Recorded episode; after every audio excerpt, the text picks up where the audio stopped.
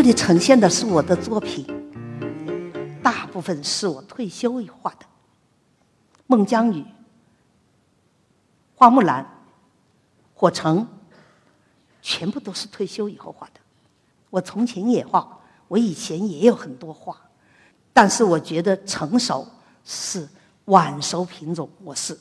我是那个水稻的龙龙肯五八，很矮，但是结实很结实，这是结实晚晚熟。我确实是晚熟，我没有催生，我没有添加剂，我没有什么的拔苗助助长，我没有那么好高骛远，我是自然而然水到渠成。我喜欢水到渠成，桃李无言，下自成蹊。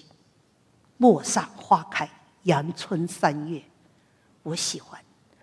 我特别特别的喜欢的是《桃花源》，因为我最欣赏的人是陶渊明这样的人，这种非常质朴的、直性自然的人，生活的、日常的，有时候我想，它可以是美的，但是有些时候生活确实像一地的鸡毛，一地的鸡毛。有时候真的是很烦呐，有时候生活的还像石头那么硬，像钢筋水泥的墙那么堵，我也是心里堵得慌啊。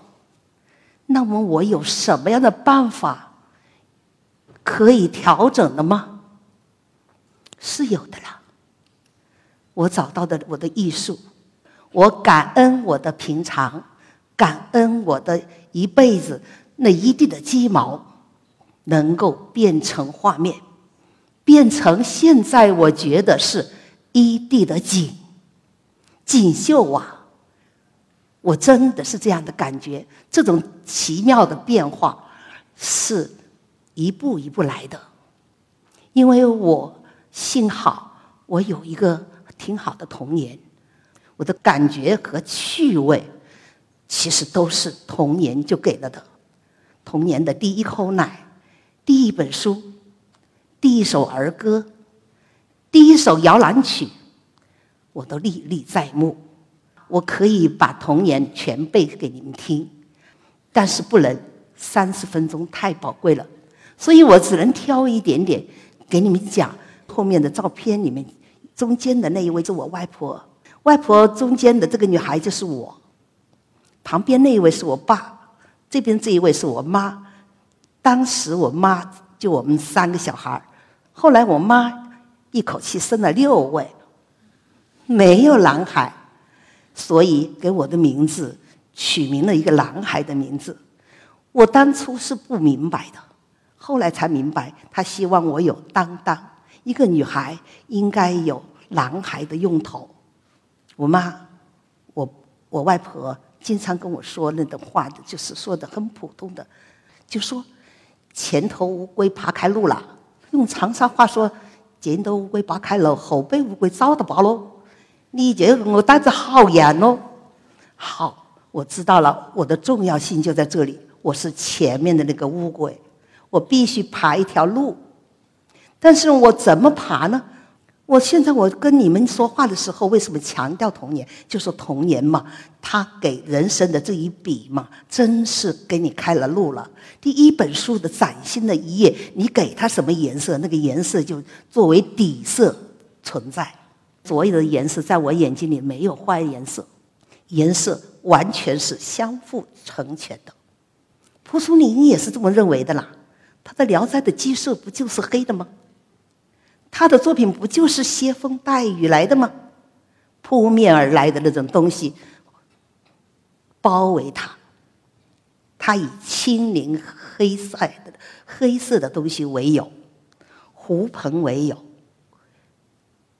幽暗的角落里有他的朋友，他不是最低层的感受吗？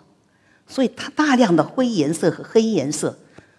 衬托了他的大，他的作品里面像珠玉一样宝贵的晶莹的色彩，和那些鲜明的、美丽的女孩故事，他这么同情，这么丰富。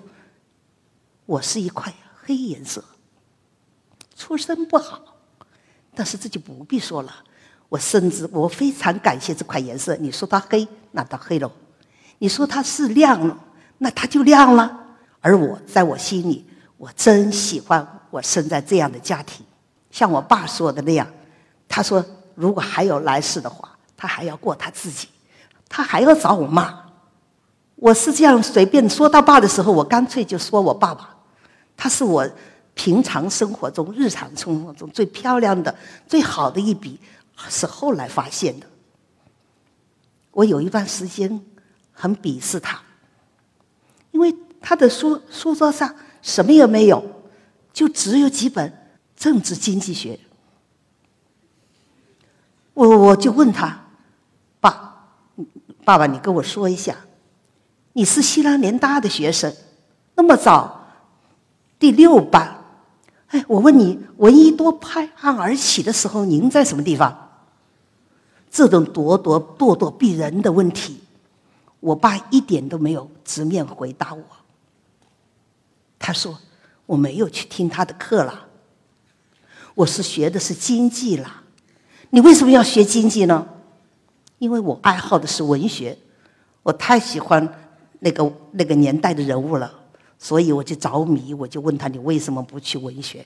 你的桌子上现在让我非常的看不起。你搞经济，你打算盘，打算盘打的贼精。他是一个会计师啊。一个城市里面搞建筑的时候，株洲新城建设的第一梯队就他去的啊。他和我妈带我全家就去建设新城。新城对于我来说，那个时候是一个崭新的概概念，觉得。一定是很美的哦，像童话一样的。结果我一去看，完全是红土地、土包，全部都是山。我住的那个地方旁边就是那个乱葬岗子。天哪，我妹都不知道，因为我小姨是学医的嘛。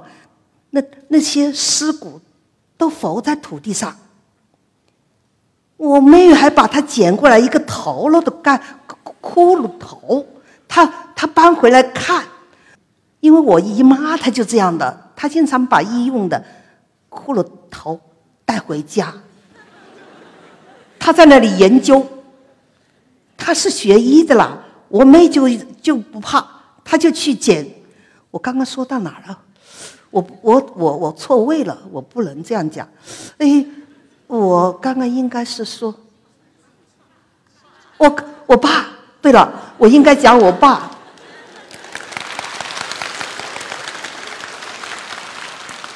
谢谢，我爸他说我没有，我就是经济好找工作了，好朴素啊！他一点都不骄傲，一点都不想掩饰自己这种真实的情况。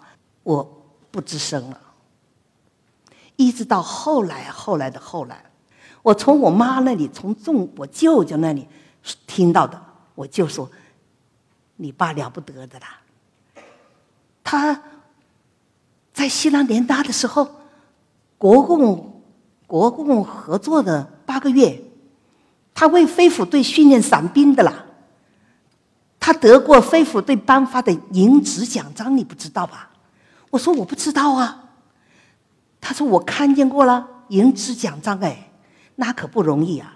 我说他那干什么啊？他说做翻译啦，口头翻口头翻译翻译。我的普通话够呛啊！你凑你们凑合听听啊，就是说口头翻译，口头翻译是跟伞兵走的，为国民党训练伞兵，训练飞行员。我爸干这个八个月，他放下了滔天罪行。八个月的工作，现在芳华看起来好像是我哭啊，从头哭到尾，不好说的，不说了，这个不说了，说我爸漂亮的地方吧。我爸的漂亮地方不真还不是他长相，我觉得他长得比我妈丑多了。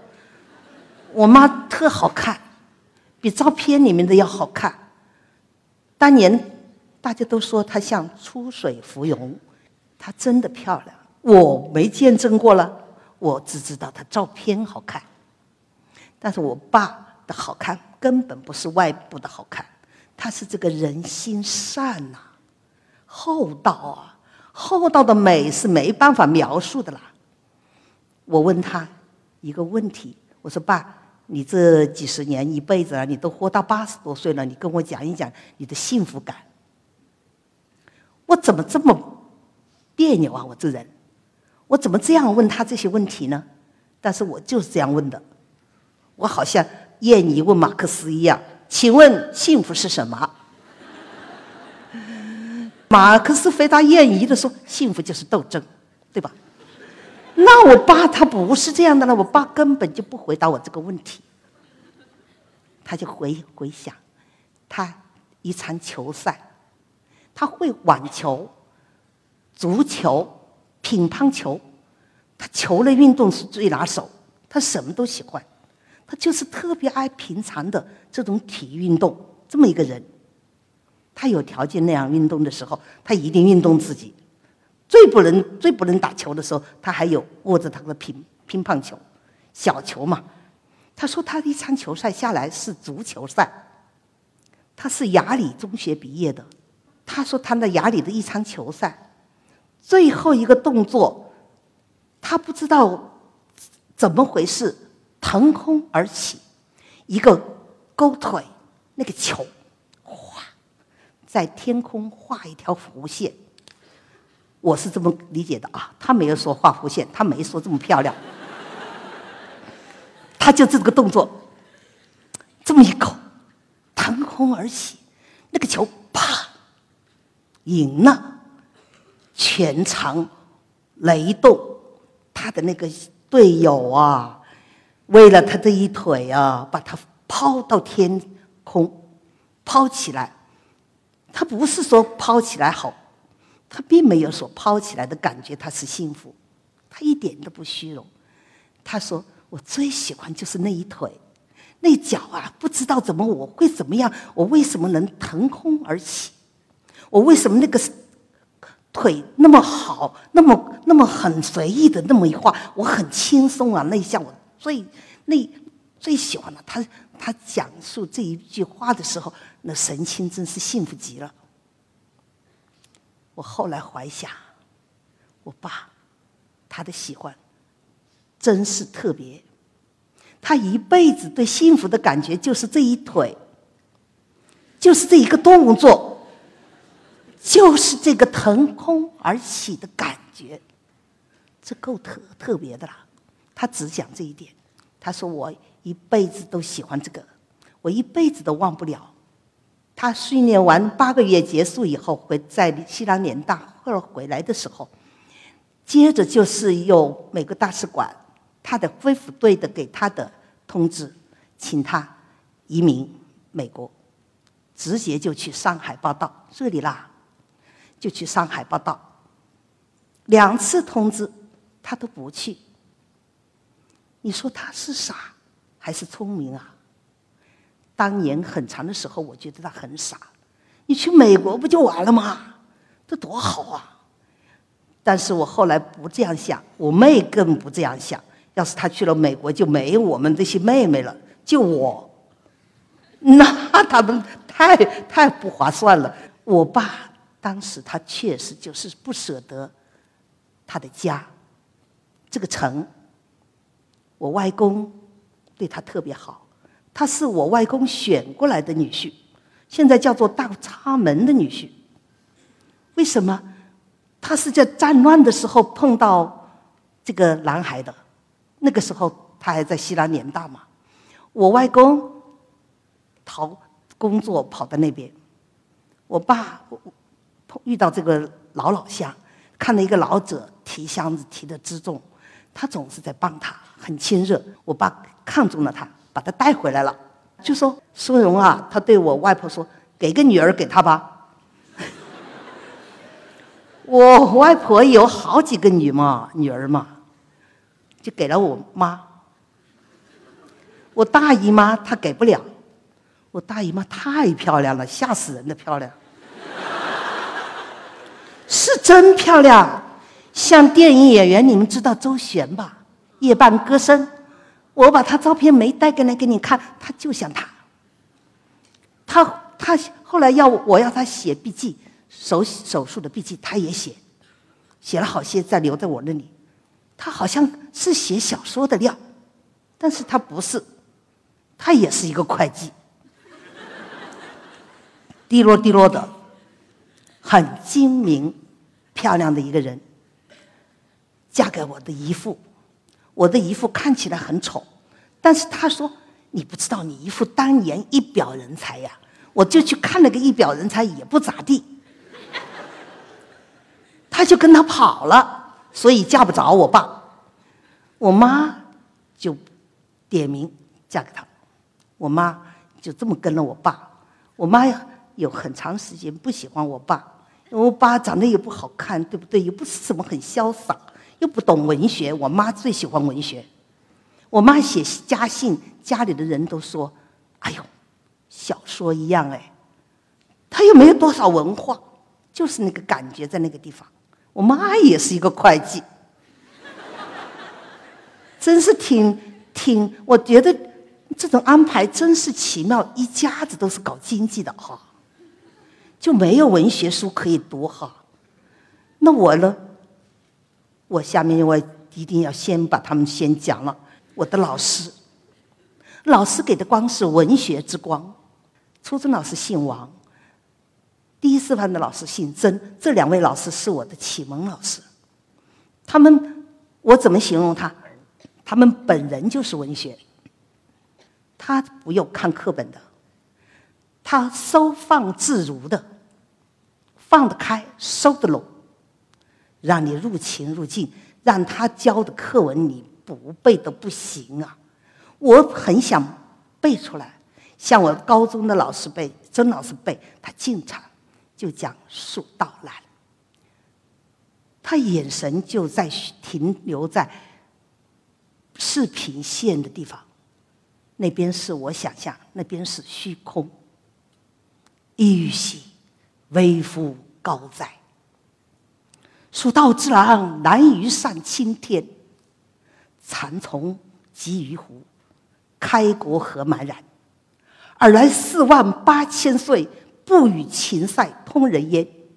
西当太白牛鸟道，可以横绝峨眉巅。地奔山摧壮士死，然后天梯石涧，此涧相勾连。上有六龙回日之高标，下有冲破逆折之回川。黄鹤之飞尚不得过，原庐阻截愁攀援。青影何盘盘，就这么想，就这么想。天哪！我那个时候想，他好像就是李白本人呢。他就在那里感叹什么呢？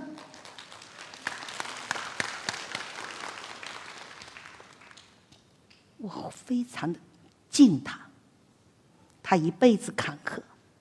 我想，他是文化革命是当牛鬼蛇神的，出身不好的啦。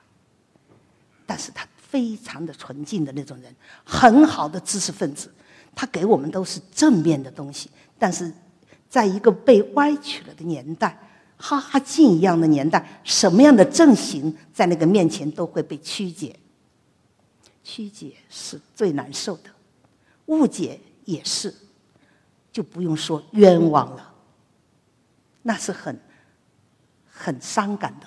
我不知道他凝望虚空的时候，他是不是想到了他的身世和他那个永不能回去的家？我不知道。当我的感动数到蓝，就和我的老师粘在一块儿，分不开了。那么他讲刘和纪念刘和珍君，中华民国十五年三月二十五日，就是国立北京女子师范大学为纪念刘和珍君和杨德军君开追悼会的那一天，我独在礼堂外徘徊，遇到陈军前来问我道：“先生可曾为刘和珍写了什么没有？”我说没有，他就正告我：“先生还是写一点吧。”刘和珍生前就很爱看先生的文章，这是我知道的。仿我所编辑编辑的期刊，大概因为往往有始无终之故吧，消行一向就甚为寥落。然而就在这样生活的艰难中，毅然预定了满园全年的，就有他，刘和珍君。你说我们老师这样给我打开文学的门的时候，我背这些不是炫耀，是为了证明我的老师优秀。我的中学老师更这样，他直接要我读莎士比亚，直接读普希金，直接读《古文观止》，直接读唐诗和宋词。他教我们唱古诗是这样唱的。独在异乡为客，每逢佳节倍思亲。遥知兄弟登高处，遍插茱萸少一人。我也不知道。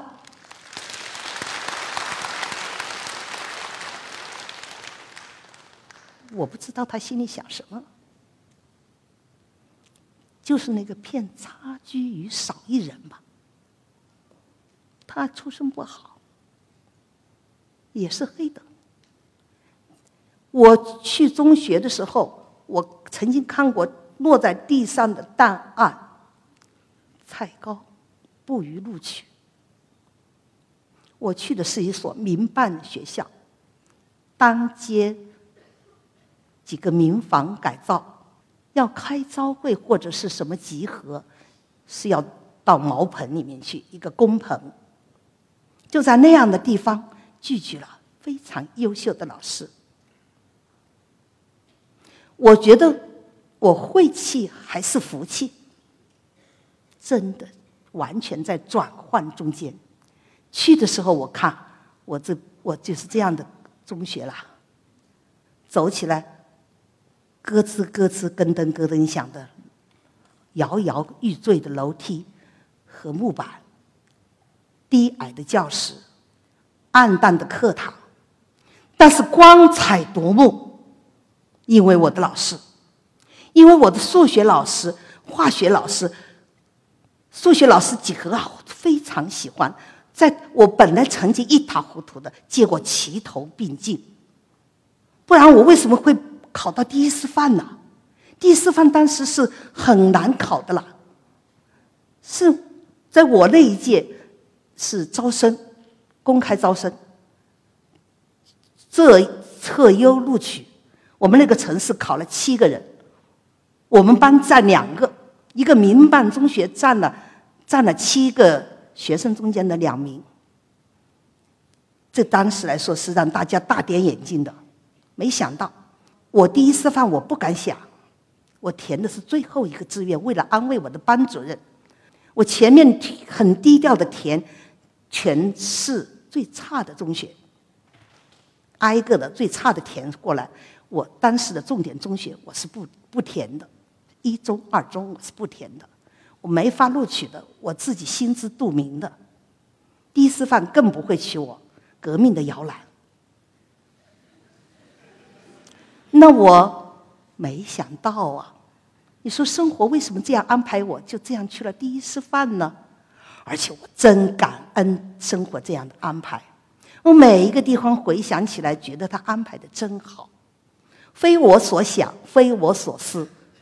所以我的作品里面全部是画的自尊、自爱、自觉，然后才有自我超越。我都是讲超越精神，现实的很硬，你可以文学的、艺术的、理想的可以软化它。我中学的日常全部在这种阅读啊、阅读中间度过。我读鱼如饥似渴，我读的东西大家都会笑话我，我又不系统，我全部都凭爱好读。我两两相对读，我读维克多·雨果的时候，我肯定读巴尔扎克，因为维克多·雨果他是天上的星辰啊，有光的星星一样照亮我的人啊。那么巴尔扎克是人间喜剧呀，他的灯是地上的灯啊，不是我说的了，评论家说的了。他说巴尔扎克是一盏一盏亮过来，像地上的灯。我是看的很普通，我只要能看的，我就挑最好的看。什么流氓这不算最好的了。那看到维克多·雨果，看到托尔斯泰的时候，很多东西就一览众山小。那有什么办法呢？胃口就是这样子的啦。我觉得这种胃口也很好，你就学会了有层次感了。你知道了层次，文学的层次。我成绩一塌糊涂，就是因为我上课偷看小说了。我的老师不不文学的时候，我自己在那里文学了。我不求考试成绩很漂亮的了，我不是那种人了。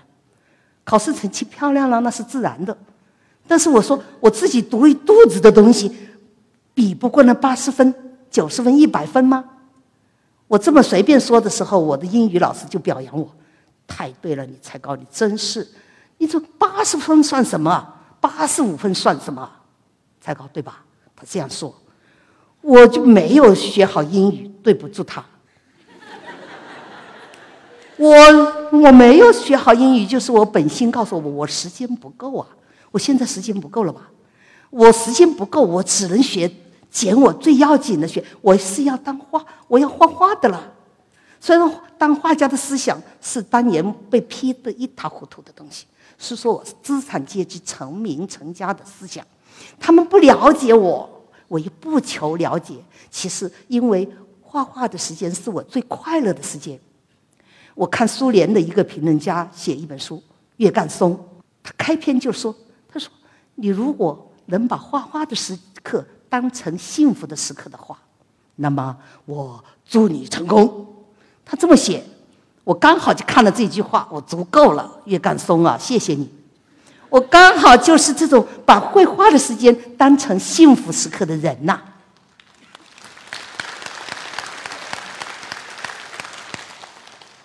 那么成绩重要吗？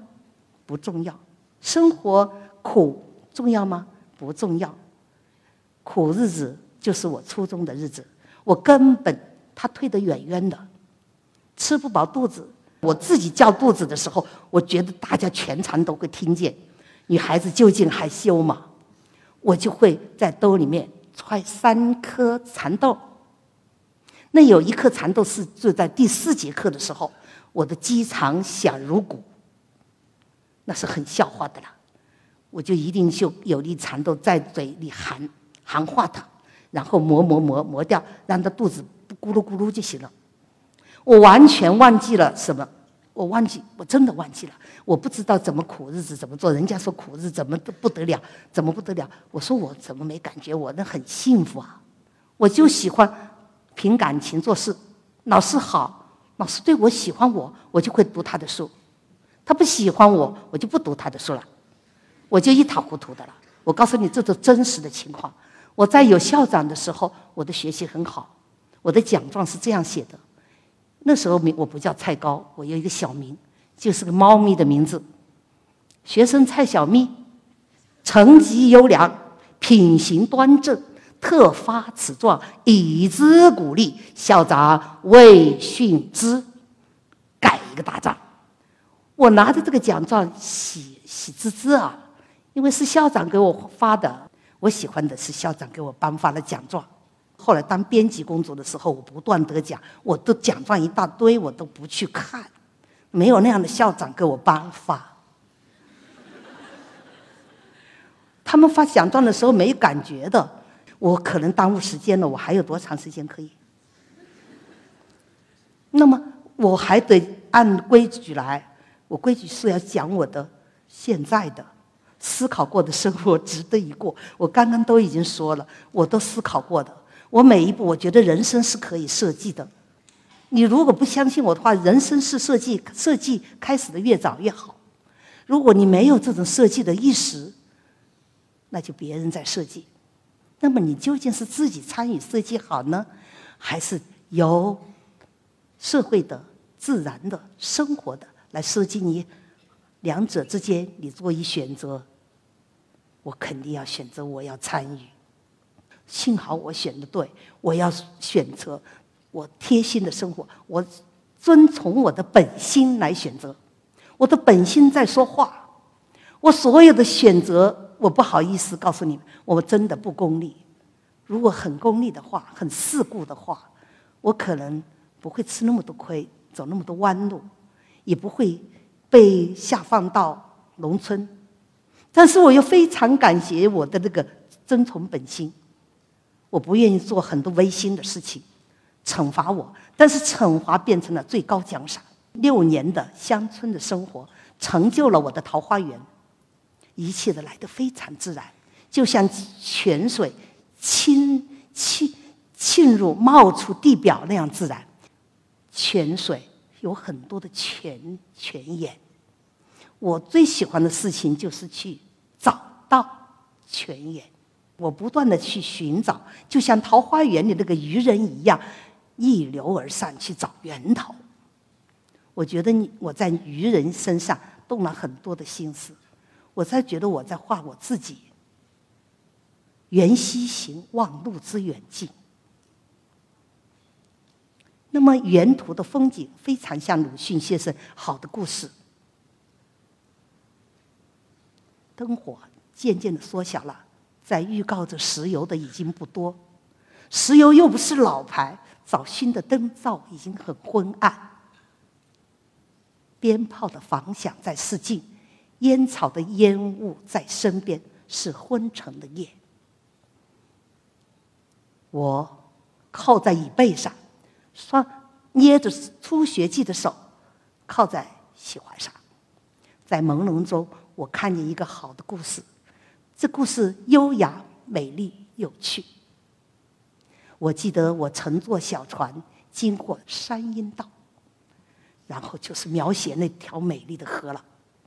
好的故事了。随着美意打桨，他划的船，我记得乘坐小船嘛，个个夹带着闪烁的日光，并水里的平草游鱼一同荡漾。这个好的故事和桃花源里的这个故事的这条水，和我生活中间的太湖的山溪水，集水合一，成为了在我生活中流动的一条河。我的追寻和渔人是一样的美，两岸边看不完的风景，都是我喜欢的最为朴素的、恬淡的，甚至说平淡的风景，我都那么我都非常的入心。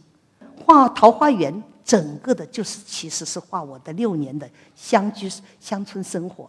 我在那里还教书嘛，你看画面的那个茅亭，我去学校要经过这个茅亭。在那里喝水，大碗茶，然后听溪水，脚下的水还不是这种水，那可这个还不一样，没这么美。它这这究竟是桃花源里的，但是所有的农田田亩，那是我们那个地方一真是有这么好看。我画的都是当年的没有褪色的农耕文明的景象，草籽花开，油耕田。杀回的人，以及那些河道、田亩、木板桥和杂树、山柏之属，黄华垂髫，怡然自得。插田的农夫劳作是一种需要，完全是一种美感的东西。这是理想的东西。嗯，共产主义理想也不过如此吧。劳动是一种内需。完全是为了自己开心要劳动，是一种需要，而不是一种生计，不像愚人那样是为了讨生活。所以我把理想画进去，我把我的生活画进去。我觉得生活和我的理想不应该有界限，它是打成一片。这是我的屋顶哦，我的屋顶花园是一个公共的屋顶。我为了亲近我的自然。我就做了这么一桩事情，和我的邻居一起种。我的屋顶，人家说好像是一个绿岛。这是人家拍的，是我办展览的时候，我办了一个很很很什么很很很不很什么呢？应该说，呃，就是很文艺吧。因为我用了一个名字叫做“啊不总的不止的季节”做我的展览的题目，这他们给我拍的，他们特喜欢。他们说：“你是不是把‘啊’字去掉啊？把‘啊’字去掉吗？”我的朋友说：“不行，他就得啊。”我的朋友说了话的话，我就很开心了。我的楼顶啊，我就有很多的好朋友，对我真是好。就像就像他说啊，可以啊，他只用他啊，我们啊是很做的，我们啊很文艺，他啊就不文艺。我说是这样的吗？我挺开心，我就那么啊了一下，啊，不止的季节。然后在开幕式的时候下雨，我在厅里面，大家都来看来参加我的开幕式，就微微的下着雨，我就站在雨雨地里面唱一首歌，唱的是《来吧，亲爱的五月》。那个有人就说没有看过这么个开幕式的，一个老太在上面唱一个歌。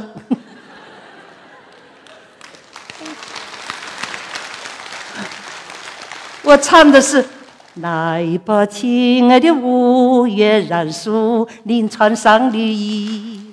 我们在小河旁看紫罗兰的开放，我们是多么愿意重见那紫罗兰。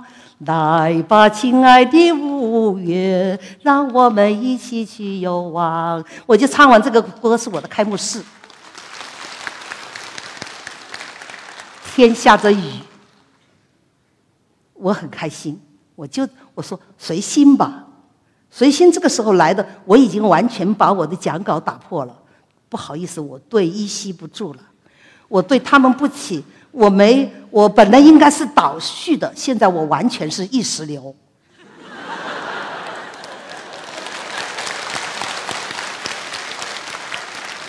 谢谢你们让我意识流，我楼顶上的好玩的事情讲不完的，我讲一件小的，浪费你们一点点时间。现在可以了吗？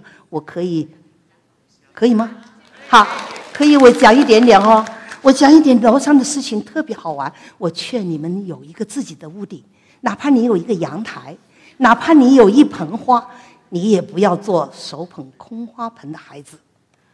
那么每天都有一个惊喜给你预备，等你去发现。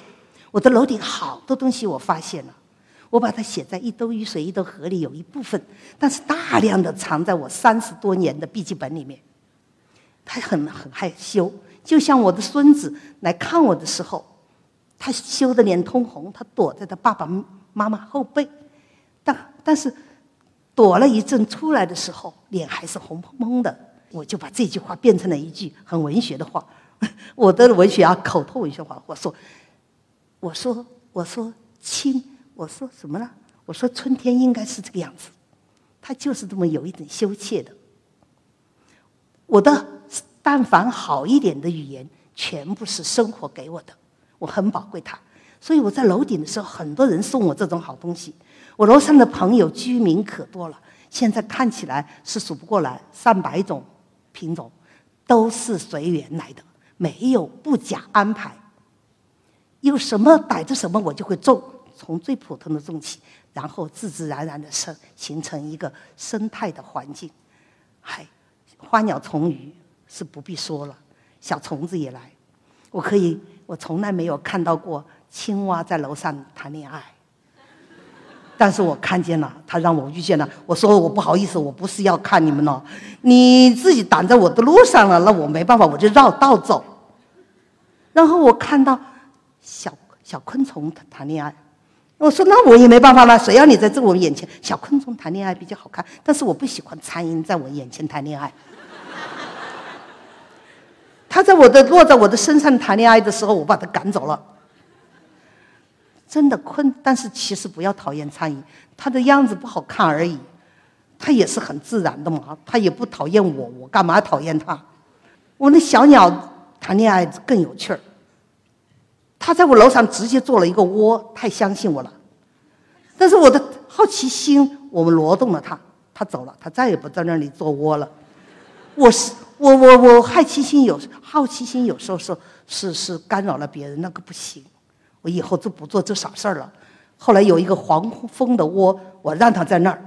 后来很多的人在提意见：曹老师，你为什么让这个防蜂窝待在这个地方？要我们被蛰了怎么办？那可非同小可。我说你挪个地方好不好？很难看到的小蜜蜂，很难靠到的，后来都来了。我的楼上的居民真是可爱，我可以听到他们在上面唠家常，很抽象的聊聊天。鸟爸爸跟鸟妈妈，鸟爸爸先来，很雄赳赳的站在最高的地方，然后就就在那里说了，声音我声音非常嘹亮，绝对的很起眼很打眼。接着雌鸟就来了，妈妈就来了。然后是小鸟，三口之家，四口之家，都被我看见。你说楼顶真是好，我的朋友也来，大人和小孩，老人和青年，来的最多的是小屁孩儿。我的小孙子来的时候跟我一起接太阳，他说：“奶奶，你上楼干嘛？”我说：“我接太阳。”哦，知道了。然后你就把它放到水盆里晾一晾。我说是，我就上去了。我下来了，他说：“奶奶，你接了太阳没有？”我说：“今天太晚了，我够不着了。”那你不能搭梯子吗？我说：“好吧，下一次你跟我一块儿。”那好吧，就忘掉了。我在楼上有时候扫落叶，会把落落叶在一个花盆里面点燃，然后做肥料。我会向树叶鞠躬，我说：“谢谢你们一年辛苦，现在要把你变成肥料了啊。”不好意思，我就跟他鞠躬，然后我的小孙子也跟我鞠躬。他说的说的比我好听。那个时候火苗苗已经冒起来了。他说：“欢迎光临。”哎呦，我说你怎么会这么讲的好呢？火苗苗起来了，他欢迎光临。你要说这句话“欢迎光临”，现在一点都不奇怪。但是他是在世纪之初说的。二零零一年、二零零二年说这个话，那个时候。站在酒店门口的那些服务员，一边一个看到我们进去的时候，就会说“欢迎光临”。他很小，但是跟我出去吃个饭，他记住了，他觉得这是好话。他对火苗说“欢迎光临”，那就不一样，很美感，比我讲的好得多。楼顶上的故事很多很多很多。我现在今天浪费了大家很多时间，我但是我很想讲一句话：生活的很美。生活的美是什么样的呢？是一种很宁静的美。宁静的美的时候，你你可以静观。静观的时候，你发现生命万物都是自得，都在那种安安宁宁的处于这种状态。生活好像是雨天撑出一把伞，生活真是。一万个值得！谢谢你们听我的家常话，谢谢大家。